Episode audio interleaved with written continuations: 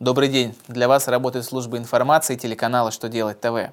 В студии Александр Трифонов и в этом выпуске вы узнаете Как учитываются в доходах законные проценты?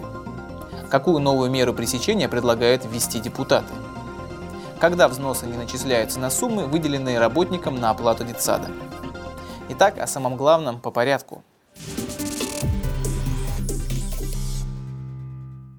С 1 июня 2015 года в Гражданском кодексе появилась новая норма, предусматривающая право кредитора на получение с должника процентов за период пользования денежными средствами.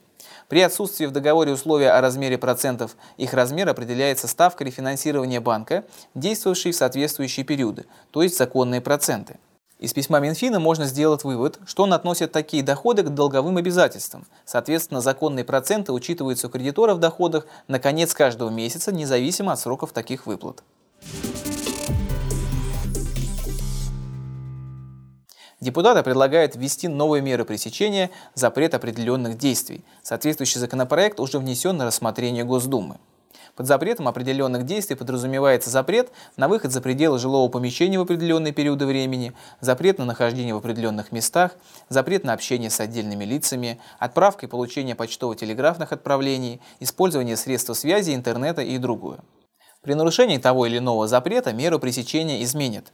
Контролировать исполнение новой меры пресечения будут с использованием аудиовизуальных, электронных и других технических средств контроля.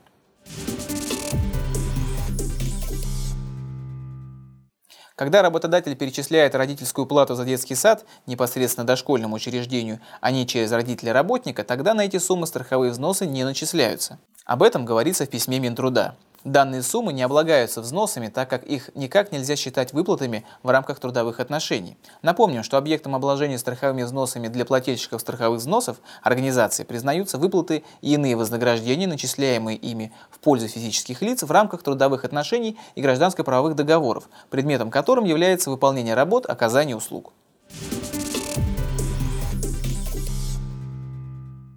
На этом у меня вся информация. Я благодарю вас за внимание и до новых встреч.